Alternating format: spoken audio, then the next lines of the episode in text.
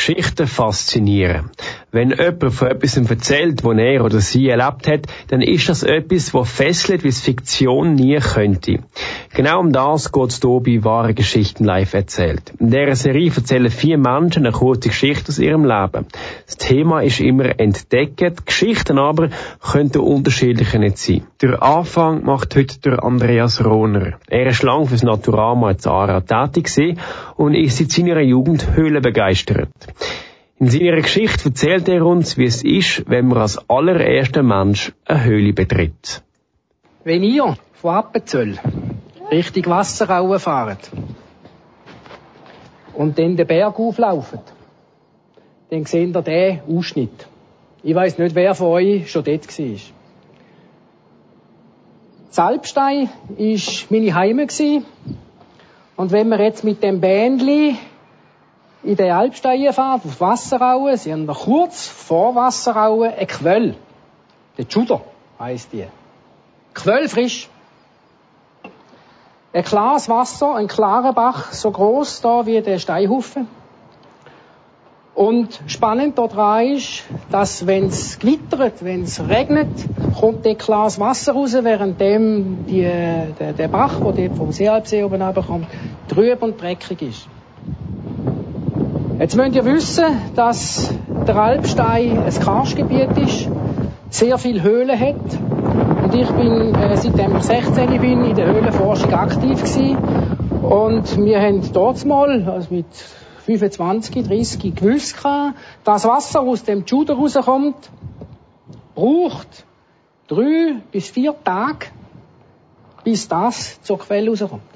Hat man herausgefunden, weil man im Sentis an gewissen Dolinen Wasser, wo reingeht, gefärbt hat und auch festgestellt hat, da geht lang, bis das daraus rauskommt. Folge dessen, in dem Alpstein, in der ersten Kette zwischen dem Sentis und der Rebenalp, da muss ein grosses Höhlensystem sein, da müssen unterirdische Seen sein, wo das Wasser puffert.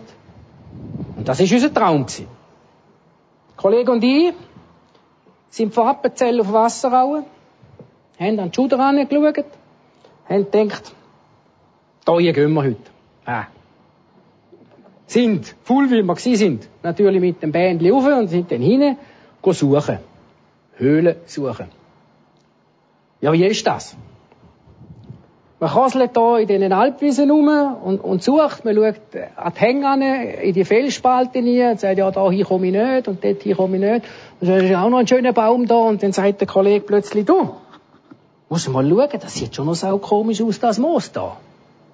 Da ist, ist er ist Landwirt gewesen. Dann sagt er da gesagt, hey, komisch, das Moos. Hey, verdammt, da kommt ganz kalte Luft raus. Dann sind wir hier und haben da angefangen, das Moos, und dann sind da so Pollensteine gekommen, der Luftzug ist ein bisschen stärker geworden und dann könnt ihr ja vorstellen, oh, das Herz, bam, bam, bam, jetzt, jetzt haben wir's, jetzt haben wir das System. So, wir sind, äh, haben die, die, den Eingang freigelegt. Das ist äh, ein Eingang der dann äh, 60 auf 40 cm groß ist. Das ist etwa so wie der Sack, ja, so 30, 40, so 60 groß. Ähm, und da hat sich eine Höhle aufgetan. Drei Meter das Loch ab, das ist die Höhe von dieser Dachkante da, da auf dem Boden, schwarz. Und wir sind nicht ganz so vorbereitet gewesen, dass man können sagen, so, jetzt wagen wir's, äh, jetzt haben wir's. Äh, aber so weit wie möglich, also keine Taschenlampe dabei, dann sind die drei Meter runter, dann ein bisschen links, ein bisschen rechts, und dann ist das Licht ausgegangen, im Sinn von, halt einfach kein Licht mehr bekommen. Ja, es hat eine Weile gegeben, einen Meter führen, dann hat die Augen wieder dran gewöhnt, Meter führen, die Augen wieder dran gewöhnt, und dann ist dann vor mir, äh, ich, ich bin ein bisschen länger in der Höhlenforschung als er, viel mehr Erfahrung gehabt, wie voraus, und, und dann ist das so ein Spalte gewesen, und dann, äh, hat man da, ja, das ist dann nicht so schnell gegangen, ja. Bam. Jetzt haben wir's. Jetzt haben wir die Entdeckung, oder? aber das Material nicht. Oder? Gut, wir sind heim. Äh, es hat dann doch noch ein Jahr gebraucht, bis wir uns dann zusammengerauft haben. Und äh, haben das Höhlenmaterial dabei gehabt, ein Seil, äh, der Hammer, der Sack, der Meißel, eine Schraubklemme, Höhlenseil, das ich nicht dabei habe, hier noch nicht dabei. Da hin, Felsier. Nagel drin, Seil eingehängt, in Stelltchen, durch den engen Spalt durch, ist schwarze. Eigentlich habe ich gesagt, sage ich weiß, oder, der, der, das neue Land, weiß, weiß. Also das Schwarze ist, ist schwarz hier. Also ich bin drin, ich habe, ich habe mich da irgendwie durchgezwängt, ich bin an dem Seil gegangen, drei Meter, vier Meter eng, der, der, der Spalt, und jetzt auftun wie eine Glocke. Und ich habe runtergeschaut und den Boden nicht gesehen. Jetzt sind da zwei Gefühle. Angst. Ja, jetzt haben wir's. Okay. Ich bin runtergekommen. Stufe, nochmal eine Stufe. Insgesamt etwa 40 Meter das Loch ab. Dort war fertig. Ein Kieshaufen. All die Steine, die wir oben weggeräumt haben, ist nur eine kleine war, und die grosse war ist natürlich unten gelegen, alles zu. So. Aufgerufen, kommst du auch runter? Nein, ich komme nicht runter. Er gesagt, ja gut, dann werf noch schnell das Messzeug ab. Dann habe ich das noch, noch schnell versucht auszumessen, dann habe die Polygonzeuge aus, aus, ausgehängt, äh, aufgeschrieben, aufgemacht. Und dann an dem 11 Meter Seil wieder das Loch auf, Sticklämmig, bap, bap, bap, bap. Und raus, äh, heimgegangen und das natürlich zeichnet. Fertig zeichnet, publiziert. Das macht Höhlenforschung, sonst wäre sie nicht Forschung. Jetzt äh, wissen ihr, wenn man da auf dem Atlantik eine Insel sucht und die entdeckt, dann hat man vielleicht die Möglichkeit, die äh, Insel zu benamsen, oder? Bevor es die Amerikaner oder jemand. Und das ist natürlich die Höhlenforschung auch. Also da gibt es einen Namen für die Höhle, oder? Ich habe an einem anderen Ort, am Kammer oben, mal eine Höhle, äh, die ist bekannt, die haben Drachenloch genannt, oder? Nicht? Ja, das haben wir da diskutiert, ja? also schon beim Eingang, oder? Und jetzt muss ich sagen, der Kollege war Bayern gewesen. Und dann hat er gesagt, ja, äh, ich habe das beschrieben, äh, das, das muss, äh, wie hat er geheißen, der, der Strauß, das ist Josef Straußloch. Ich gesagt, nein, nein, das ist Asylantenloch, das Ausländerloch, oder? Du hast das Ausländer. So. Naja, anyway, wir haben uns dann geeinigt auf König Ludwig Schacht. Der König Ludwig ist ja der letzte äh, König in, in Bayern und so heißt die Höhle heute noch, so ist sie publiziert. Äh, so kann man sie nachlesen. Habe den Bericht da ähm, in, in einer kleinen Kopie, äh, damit man einen Eindruck davon hat. Ich habe noch mehrere Exemplare, die dann die Leute haben. Aber einfach noch ganz kurz. Das ist eine Zeichnung im Maßstab XY. Und die Höhle sieht so aus. Also so kurz, wie ich gesagt habe. Also von oben geschaut, äh, relativ eng beieinander. Aber da, das ist das Zickzack, was es gegeben hat. Und da der Schacht frei fällt, was Loch ab, wo man ist, ist Schwarze abtaucht und nicht weiss, was kommt. Eine Entdeckung, wortwörtlich, Neuland für die Schweiz. Und es ist absolut cool gewesen. So Abend sind wir das Kölfrisch trinken. Merci fürs Zuhören.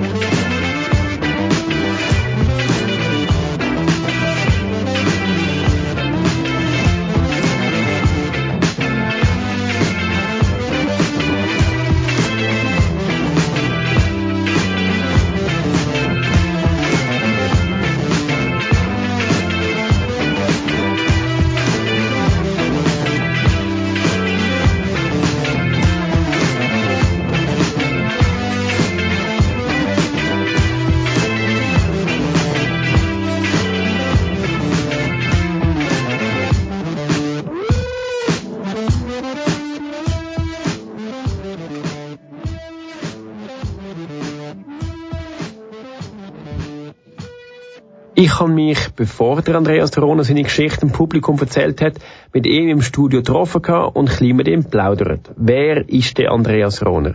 Warum geht er in Höhlen und warum übernachtet er eigentlich in der Woche im Wald? Die Antwort darauf jetzt im Talk mit ihm hier auf Kanal K. Andreas, was für eine Person tut Höhlen erforschen? Ja, ein Höhlenforscher will natürlich äh, unter dem Boden, will Land entdecken, will Abenteuer haben, will in der Wissenschaft mitmachen, sagt das geologisch, sagt das biologisch. Ähm, ein Höhlenforscher äh, ist jemand, der in einem ganz kleinen Personenkreis agiert, äh, dicke Freunde, wo wortwörtlich durch dick und dünn gehen, sagt das Höhlengänge, sagt das aber auch privat. Äh, es ist eine riesengroße Familie, die einem fast das Leben lang trägt. Und das ist eine ganz große Motivation natürlich, da dann eben auch in die Entdeckungen zu gehen, unter dem Boden die Abenteuer zu haben. Du bist mit, mit 16 bist du zum Höhlenforschen gekommen, hast deine Faszination für die Höhlen entdeckt. Ist das irgendein spezieller Moment gesehen, wo du, äh, was Klick gemacht hat und du gemerkt hast, Höhlen ist mies, oder ist das mehr so ein bisschen etwas Schleichendes gewesen? Ich bin in Appenzell aufgewachsen, äh, weit aussen im, im Ghetto aussen auf dem Land. Und dort ist man viel unterwegs gewesen und hat natürlich dort auch als kleiner Bursch seine Abenteuer gehabt in den Töbel vom, vom Appenzellischen. Ich bin im Pestalozzi-Dorf zu Trocken aufgewachsen und hatte dort eine grosse Bibliothek zur Verfügung gehabt und ein Buch, wo es dort gegeben hat, heisst «Mach mit». Und das Thema Höhlenforschung. Und man kennt ja die alte Geschichte von Tom Sawyer und Huckleberry Finn da mit der äh, Geschichte mit der Kette hat sie, glaube ich, geheissen, die da in der Höhle rein, äh, sich versteckt haben und verirrt haben. Und ja, das Buch hat mich dann natürlich an die Geschichte erinnert und äh, ich habe das faszinierend gefunden und gelesen. Und jetzt hat am Schluss äh, grüne Seiten gehabt, wo das Buch hat ja geheissen, mach mit. Die Adresse, drin sind von Höhlenclubs und dort ist der Höhlenclub Alpstein gewesen. Und ich bin ja in der Nähe vom Alpstein in dem Appenzellisch aufgewachsen und habe dann mit gut 16 die Frechheit gehabt, um denen anzurufen. Und der damalige Präsident hat dann gesagt, ja, selbstverständlich, wir haben noch andere Junge. Ähm, wir haben gerade in zwei Wochen äh, einen Höck, komm doch schauen. Ja, dann bin ich dann von, von Tagen auf das Tiefe, im tiefen Winter, äh, rausgelaufen, in der Langlaufski, Nachtaktion.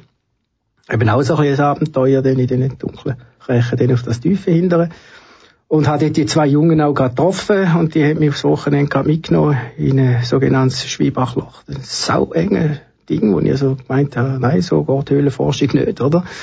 Aber es war eine, eine gute Gruppe, gewesen, äh, lässige Kollegen, äh, die haben mich ja, dann eben lang begleitet. Mit denen habe ich heute noch Kontakt, dicke Freunde. Und äh, das hat es dann ausgemacht, da sind wir dann mit den Töffel ausgeguckt und sind in den Alpstein und haben äh, das Zeug entdeckt. Und äh, ja, es ist dann natürlich nicht nur die Höhlenforschung als solches, sondern eben die Gruppe mit einer Flasche Wein irgendwo übernachten im, im Krachen oben in der Eishöhle einsteigen und äh, sind dann auch von den Eltern oder von der gesamten Schweizer Kommune eingeführt worden in die Höhlenforschung. Bist du selber so ein Adrenalin-Junkie hast du einfach in der Höhlenforschung dort deinen Kick gefunden? Oder ist es wirklich die Höhle und selber bist du eigentlich gar nicht jemand, der so ein Abenteuer muss haben zum Überleben?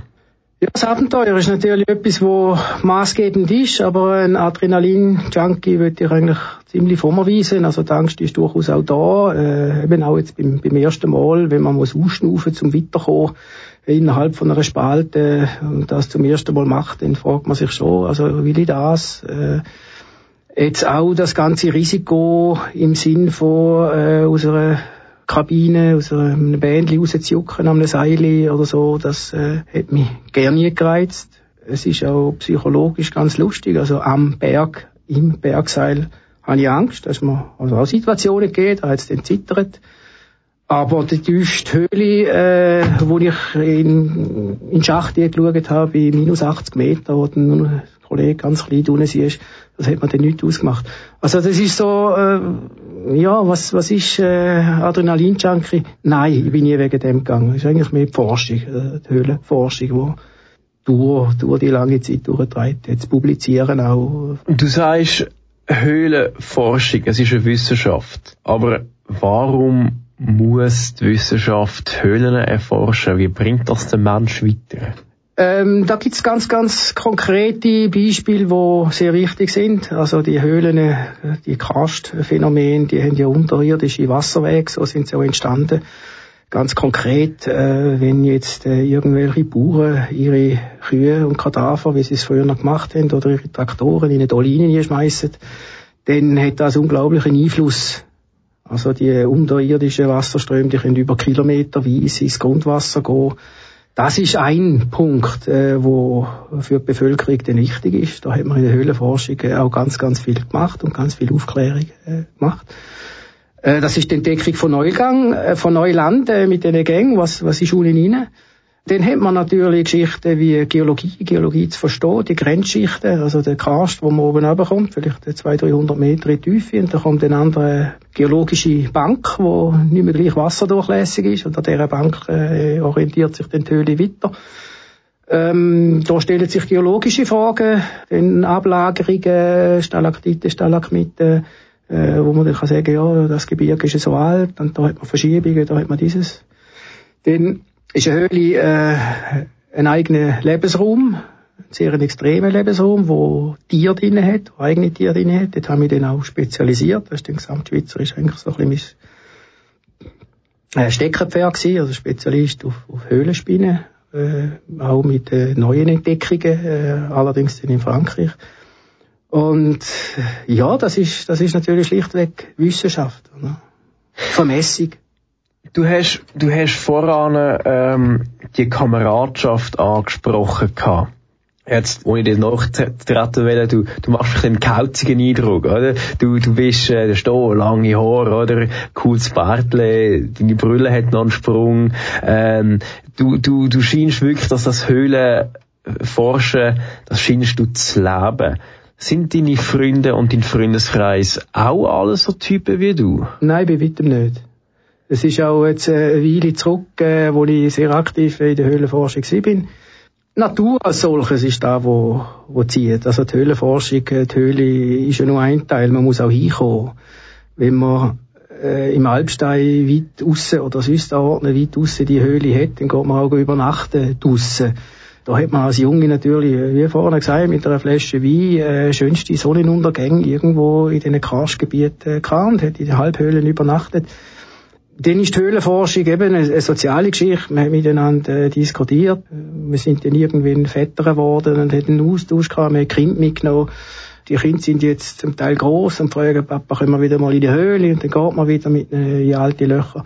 Also es ist eine, Gesamt, eine Gesamtgeschichte, die einem hier einbettet, wo die Höhle als solches ein Aufhänger ist, aber das Gesamte drumherum letztlich das ausmacht, dass man den Krampf im Loch innen mit den, scharfen Kanten und den kalten Temperaturen und Gefahren auch durchmacht, wo man nachher mit einem Glas Wein oder mit einem Bier ähm, ja, die, die alten Storys der Jungen erzählt oder äh, halt einfach Spass hat, ist man aktiv gewesen. Oder? Du hast recht oft das Wort Abenteuer erwähnt. Und auch mhm. vorher noch gesagt, wir sind Vater geworden und Kinder haben, wo sie nachher erwachsen sind. Und sie gesagt, hey, komm, wir gehen mal wieder ein Abenteuer erleben. Also ich, ist ja, wenn ich mich heute ein bisschen umschaue, ein Abenteuer ist etwas, wo man, äh, sagen wir mal, physisch selten erlebt. Man findet sie mehr digital. Zumindest meine Generation. Glaubst du, es würde den Leuten gut tun, wenn sie mehr würden in Höhlen, in Wald, Abenteuer erleben? Ja, das kommt drauf an. Ich muss sagen, dass ich äh, eigentlich geschult worden bin. Ich bin nicht im Sinn von Abenteuer äh, jetzt eben, ich gehe Adrenalin äh, ausschütten, sondern es ist ein Ziel dahinter gewesen, wo ich äh, wollte machen und das Abenteuer ist dann eigentlich eine Begleitgeschichte gewesen. Und ich bin einer, der sehr kritisch äh, dem gegenübersteht, äh, go Abenteuer, go äh, Grenzen zu erfahren, äh, das ist nicht unser Ziel gewesen. Wir haben nicht Grenzen gesucht, wir haben äh, neue Gänge gesucht, wir haben neue Höhlen gesucht. Dass es grenzwertig geworden ist, ist halt Sache als solches. Ich habe äh, später dann angefangen zu segeln äh, ich bin mit meiner Familie äh, wochenweise auf der Adria rumgekurft. Äh, dort ist es auch darum gegangen, die Sonne zu geniessen und, und das Draussen geniessen. Und es hat Grenzsituationen gegeben, wo man dann fast den Fuß verloren hat oder in einem Sturm in einem Zeug erlebt hat. Blitzschlag, den ich, wo ich erlebt habe. Aber das ist nicht das Ziel. Das Ziel ist äh, eigentlich äh, Natur, äh, sich selber ähm, zu spüren, zu entdecken und äh, der ganzen elektronischen Welt zu entflüchen. Das braucht da braucht aber eben äh, einen anderen Zugang als einfach wollen, äh, Adrenalin zu haben, weil dann kommt man in eine Spirale von Angewöhnen und jetzt reicht's nicht mehr, jetzt brauche ich noch einen höheren Berg, jetzt brauche ich noch eine größere Herausforderung. Das ist nicht unser Ziel. Ist halt nicht das Ziel der Höhlenforschung.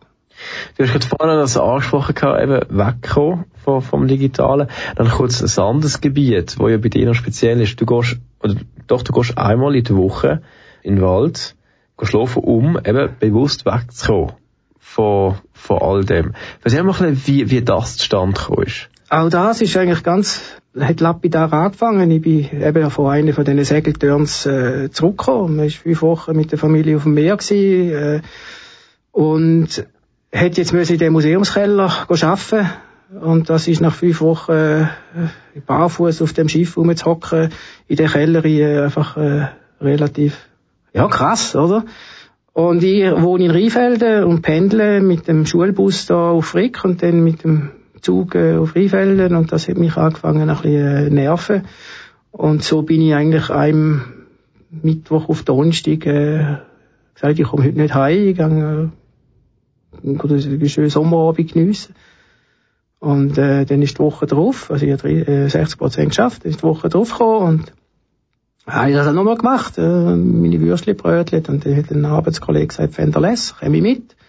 Er ist dann viermal mitgekommen, sind wir sechsmal da gewesen und er ist dann abgesprungen, gesundheitlich. Und in diesen vier Wochen haben wir natürlich diskutiert, wie lange halten wir das aus? Und dann, äh, weil ich halt eben jeden Mittwoch auf Donnerstag da im Aarau bin, habe ich das dann angefangen ausreizen.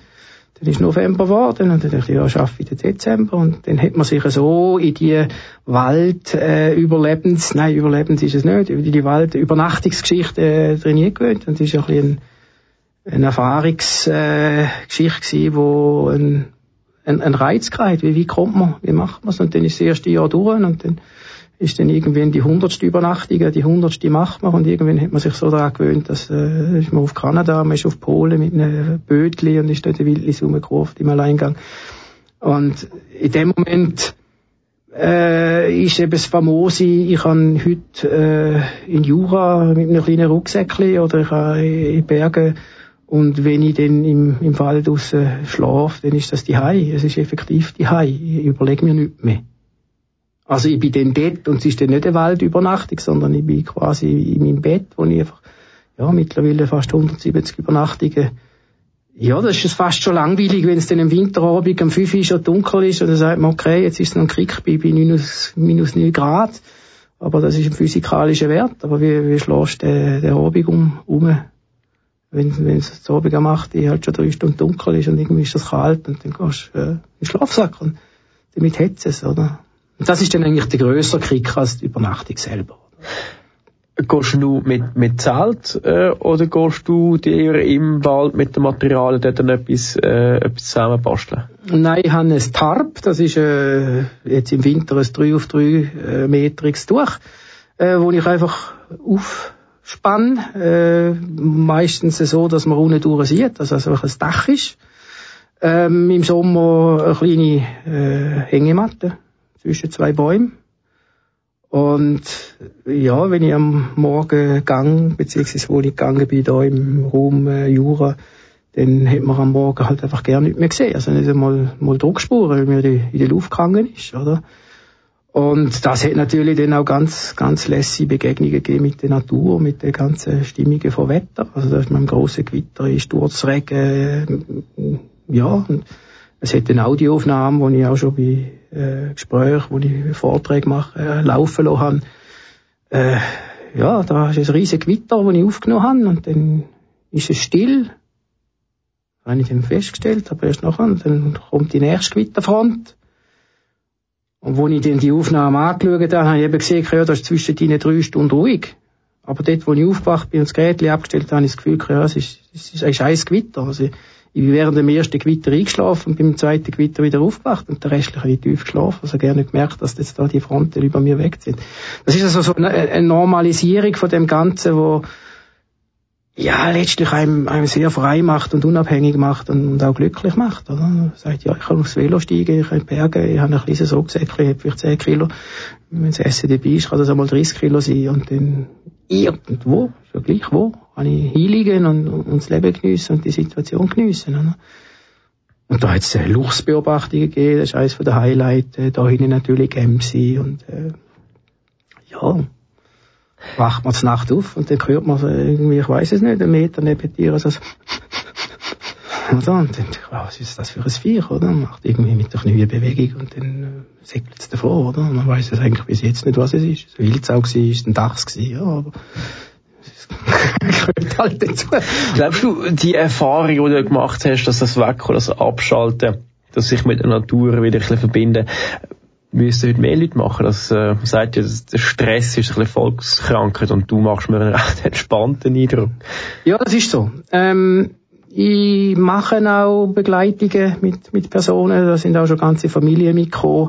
Äh, ich habe mittlerweile einen eigenen Wald mit zwei Seen in der Vogesen, wo ich äh, Vision Quest würde anbieten, wenn ich das eine suchen würde und sagen, ja, äh, ich bin da, ich bin äh, bereit, wenn etwas ist, aber experimentiere das allein sein im Wald. Ich finde es nicht wichtig primär, dass es Wald ist oder äh, das Meer oder irgendetwas, sondern vielleicht mehr mit sich selbst und allein sein. Oder?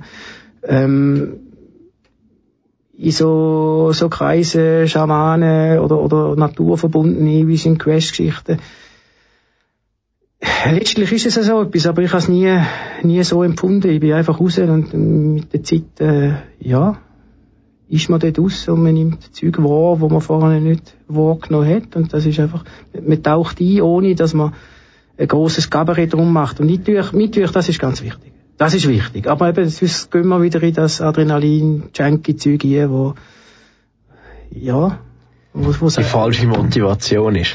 Ja, also für mich. Andere, ich will das nicht verurteilen, oder? Andere, wo, wo Nacht, das stelle ich auch fest, wo Nacht mit dem Mountainbike und einem riesen Skiwerfer durch die äh, Juraberge durchdonnert, äh, Ja, ich, ich hock, ich hock still und ziehe die. Sie sieht mich nicht, oder? Es kommt vor, dass die Leute 100 Meter an mir vorbei äh, laufen und tun. Aber wenn es zum Adrenalin-Kick wird, ich glaube, das ist das, das große äh, Problem, wo dann auch die Jäger haben und andere Naturschützer. Das ist da, wo es geht ums Adrenalin bei denen und nicht um, um den Aufenthalt in der Natur im Sinn von sich selber zu finden, weil dort braucht es Ruhe in meinen Augen. Ruhe und sich selber finden ist ein gutes Stichwort, nämlich wir werden nachher, nach einer kurzen Pause, noch kurz anschauen, wie das so für dich war, oder wie das für dich ist, in eine Höhle einzudringen, als erstes Neuland zu entdecken unter der Erde, das hier bald auf Kanal K.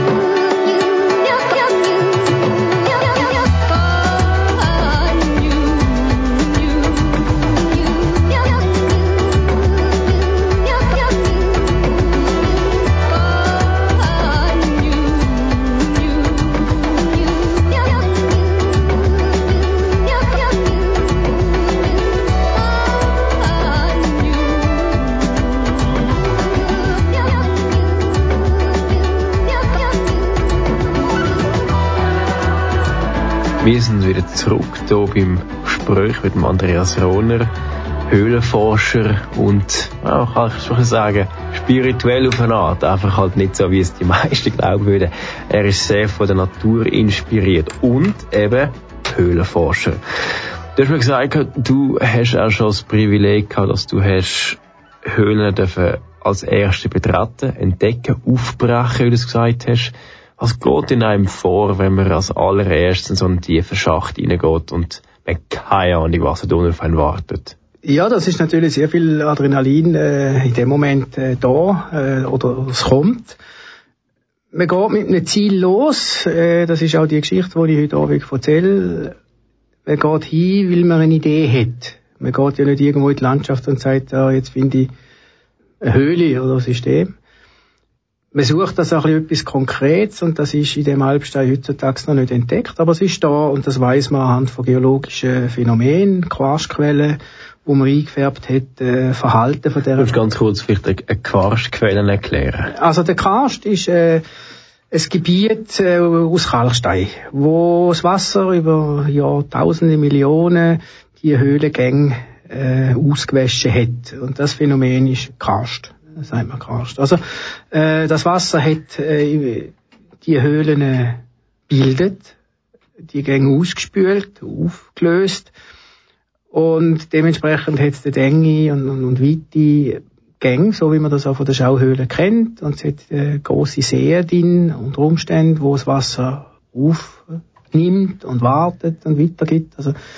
wie eine Quellfassung quasi. Und anhand von diesen Quellen, wenn das eben so eine Grenzschicht, wie ich es vorher erzählt habe, rauskommt, dann sieht man am Verhalten an, also es hat draussen ein Gewitter, ein riesiges Gewitter, alle Becher rundherum haben Hochwasser, ist eine braune Soße, aber die Karstquelle, die kommt einfach klar.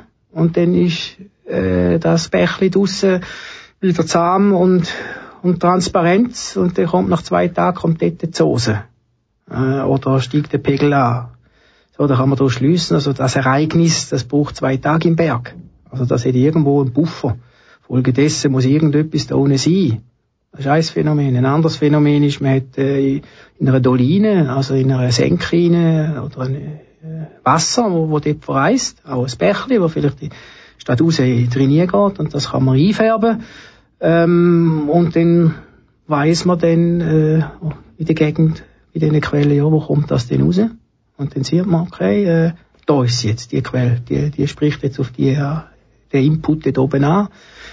Und das ist jetzt im konkreten Fall, also da, wo ich erzähle, eigentlich äh, unser Wissen gewesen, in dem Berg hinein, vom Sentis äh, bis auf Wasserau runter, dort hat es ein riesiges System.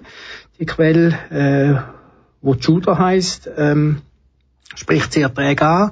Also da innen müssen wirklich über Kilometer äh, Gänge sein und für einen Höhlenforscher ist das natürlich ein Traum, in so ein System jetzt kommen.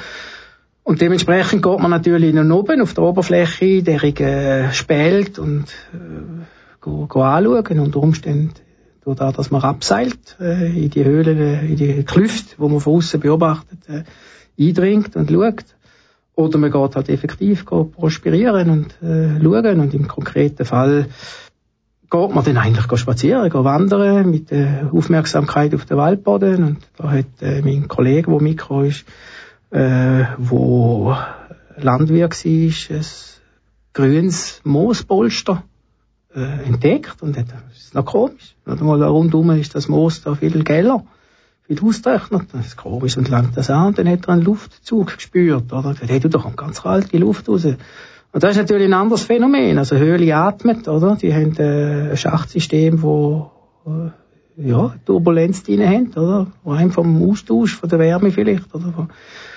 Und äh, ja, darum wissen wir, die Höhle haben wir selber entdeckt. Also wir haben die dann das Moos entfernt und dann die ersten Steine äh, aus weg wegdreht, um den Begriff äh, aufbrechen, oder? Also es ist nicht jetzt mit Pickel und Hammer dahinter, sondern einfach die, der Gröll, äh, die große Steine auf die Seite kommt und dann kommt man auf den anstehenden Fels und dann hat man den 40 auf 60 Zentimeter große Öffnung gesehen, wo drei Meter tief runter ist und dann hat man den Boden gesehen und dann ist der Puls sehr hoch, nicht wegen dem Eindringen von der Höhle, sondern wegen, ja, jetzt ist die Möglichkeit da. Jetzt, oder? Windzug, äh, ja, aber in dem Moment äh, schleicht man natürlich nicht die ganze Ausrüstung mit. Und dann, ja, sind wir die drei Meter runter. Ich war bei dem voraus. Er hat äh, noch nicht so grosse Erfahrung gehabt. Dann bin ich voraus. Und dann ist es ein bisschen S-förmig, äh, ist man dann in eine kleine Kamera gekommen. Und dort hat es einen weiteren Spalt gehabt. Und meine Krüche, wir haben kein, kein Licht gehabt dort. Also wir sind bis an die Grenze vom wirklich sichtbaren Hinteren gekrochen. Ähm, und äh, in der, mit dem Spalt in einen Stein abgeworfen. Dann wirft man einen Stein und dann geht es so. Bam. Und dann ist man, obla.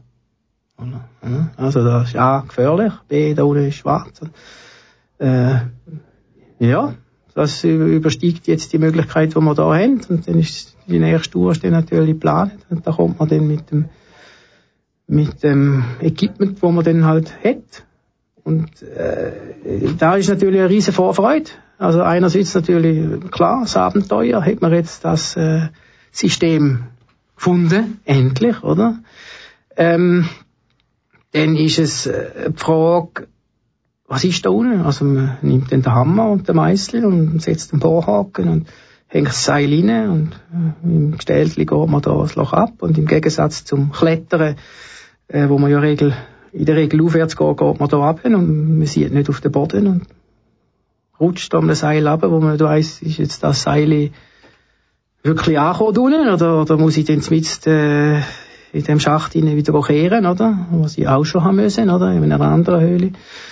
Und Aber das wenn ich ganz schnell darf, darf unterbrechen, wenn du das so beschreibst, du, du seilst dich neu ab, du weißt nicht wann, äh, ich nehme auch an, die Orientierung ist ja sehr schwer bis äh, unmöglich in so einer Höhle. Äh, muss man doch nicht einfach irgendwie völlig in Ecken abhaben, wenn man so Sachen freiwillig macht. ja, vielleicht auch nicht. Nein, es ist, ein, es ist ein Einführen, wo, äh, ja, bei jedem Sport, wenn ich es äh, Motorsport, Sport anschaue, wie die äh, da um die Kurve rasen, in dieser Schieflage rein, oder, wie es die verspickt. Ja, die haben ihre Erfahrung, ihre Übung, ihr Material. Ja, und sie sehen auch vor allem, wo sie anfahren. Das ist ja noch ein Punkt, wo du nicht hast. Ja, ich sehe nicht, wo ich anfahre, aber ich bin natürlich am Seil, wie ein Spindel, oder? Und solange mir da oben das Seil niemand durchschneidet, äh, oder das nicht getrennt wird, äh, bin ich an dem Seil. Und wenn ich keine Fehler mache, äh, dann passiert mir nichts, oder? Aber natürlich, da muss man schulen, da muss trainiert sein, da muss man Kraft haben, um wieder können. Da habe ich andere Erlebnisse, die ich heute Abend nicht erzähle, oder? Wo, ja, also speziell sind, absolut. Oder? Kannst du das gefühlsmäßig mal für uns Nicht-Höhlenforscher einordnen? Mit was ist das vergleichbar, wenn man eine Höhle entdeckt?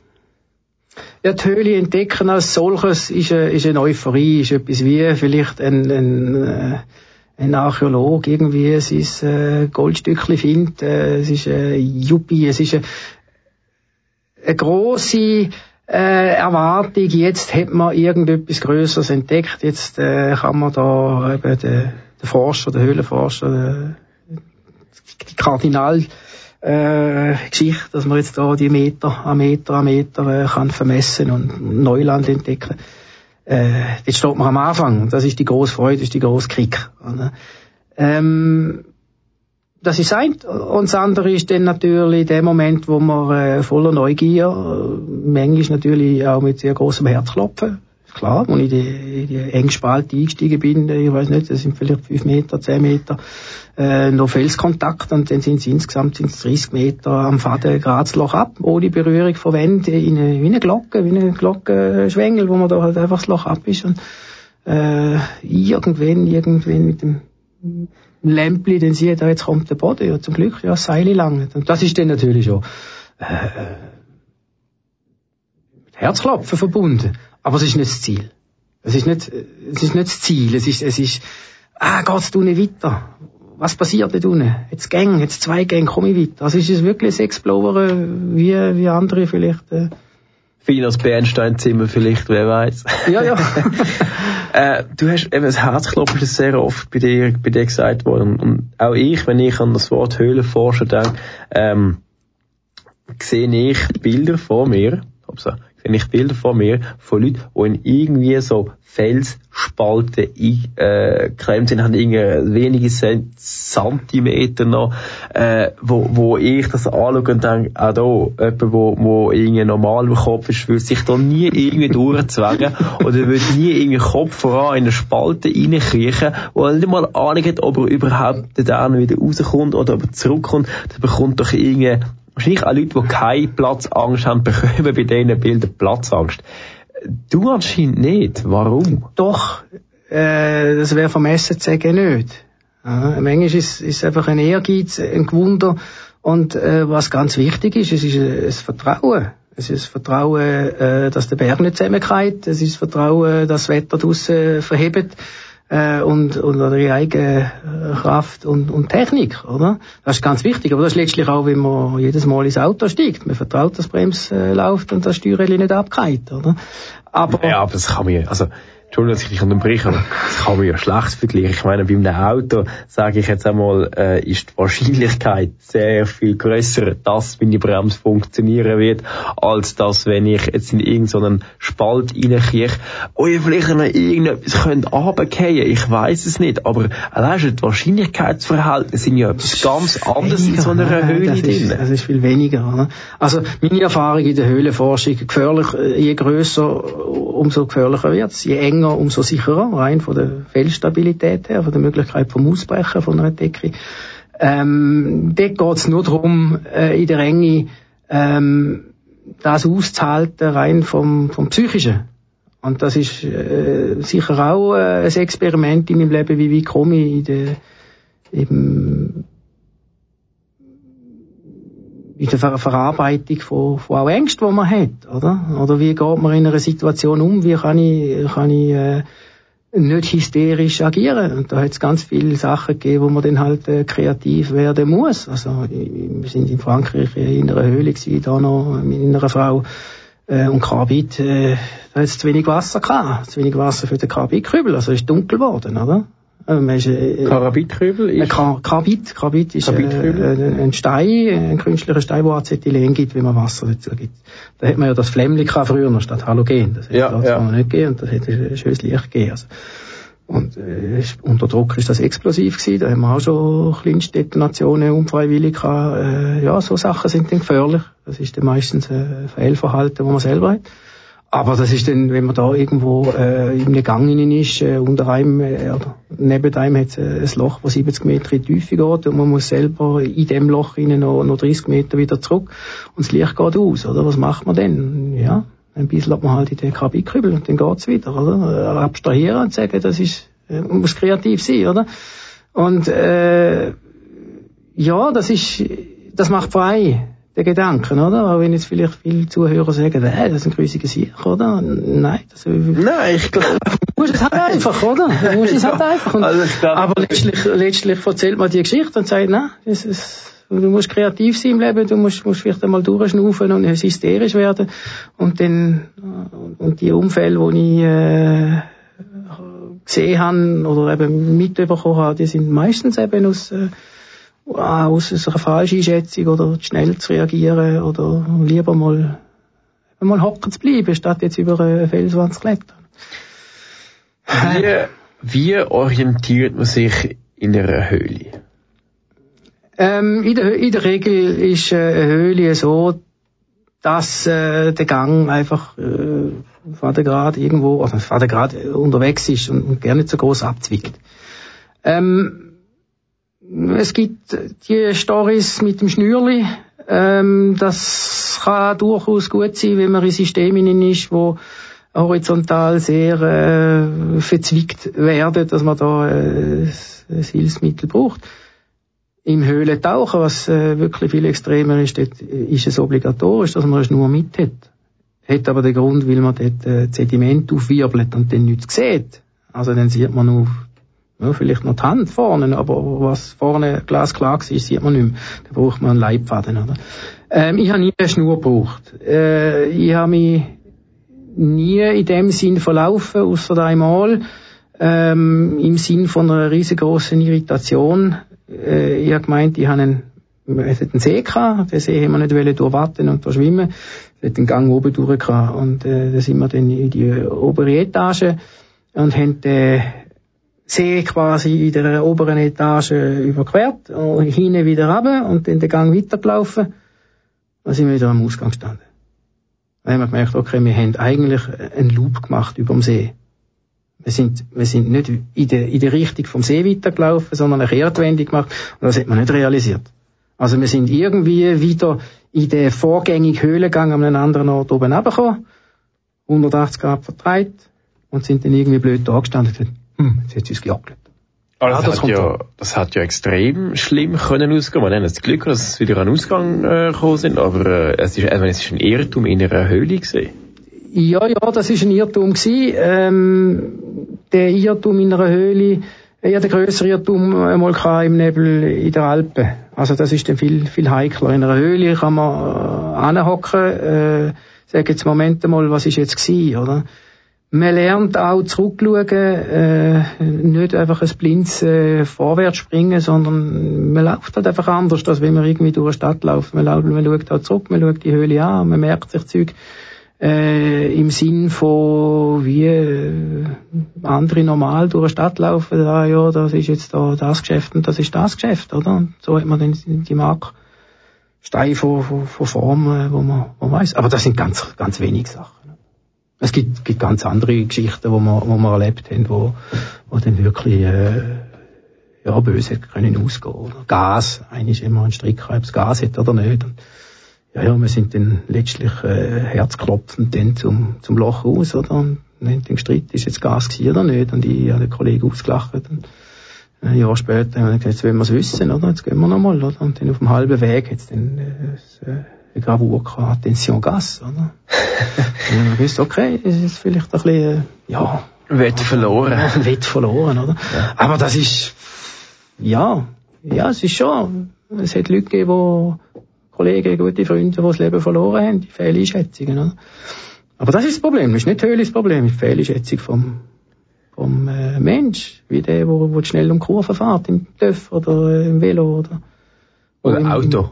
oder Auto, oder im Sturm, im, Sturm äh, im Wald rum, rumläuft und halt erschlagen wird von einem Baum oder von einem Steckli. Oder? Ist, ja, da muss man, da muss man ernst nehmen, so Sachen, und sich nicht als äh, unsterblich anschauen. Und wenn man das angeht, ist das wie bei vielen Sachen. Aber Herzklopfen, ja, das haben wir viel gehabt. Ich glaube, was du gerade vorne gesagt hast, ist ein wunderbares abschließendes Schlusswort gewesen. Äh, ich danke dir ganz herzlich, dass du da bist. Unsere Zeit ist leider vorbei, aber äh, ich muss sagen, ein durchaus interessanter Mann, Andreas Rohner. Wenn er mehr Geschichten von dir möchte hören oder lesen, kann er das auch im Internet machen. Genau, das ist äh, www.innerhalb.ch. Dort sind die Nächte auch drauf. Da gibt es ein paar Filme äh, von Aktionen, die ich mache. Äh, und ja, natürlich, wenn jemand, jemand will mitkommen, äh, dann kann man mich, ich sage jetzt mal, mieten, oder? Äh, sonst bin ich gerne allein, aber wenn... ich glaube, was, was man wirklich sagen kann, ist, ähm, ich würde nicht gerne in eine Höhle gehen, aber ich glaube, mit dir äh, würde ich in eine Höhle gehen. Ich glaube auch nur mit dir würde ich in eine Höhle gehen. ähm, ja, ich glaube, das, ja, das, das, das, könnte noch spaßig sein, aber ich bin, glaube ein zu grosser Höhlenreise und Höhlenführungen mache ich nicht, grundsätzlich. Okay. Ist, äh, aber so äh, Übernachtungen im Wald, wo man Angst hat, da habe ich auch schon gestandene Männer äh, begleitet, die sich eingegammelt haben, äh, zur Nacht, weil sie halt effektiv Angst hatten. Das ist, ja, wenn man sich das nicht gewöhnt, dann aber wer da Lust hat, der soll sich melden und dann finden wir da irgendetwas. Sehr gut. Also, Andreas Rohn, ich danke dir ganz herzlich für die. Weiterhin viel Spaß und viel Erfolg. Und äh, was sagt man in der Höhlenforschung? Was wünscht man sich da? Ja, also Glück tief vielleicht, aber... Äh, Glück tief. Ja. Also, Andreas, Glück tief. Merci vielmals. Adi wieder. Ja, und mit diesen Worten hat sich der Andreas Rohner aus dem Studio verabschiedet. Auch ich verabschiede mich jetzt hier und möchte mich ganz herzlich fürs Zuhören bedanken. Falls euch die Geschichte gefallen hat und ihr vielleicht mal noch mehr so eine Geschichte auch mal live hören dann könnt ihr das am 8. November findet im Naturama zu Aarau zum zweiten Mal wahre Geschichten live erzählt statt. Weitere Folgen werden natürlich auch hier auf Kanal K folgen.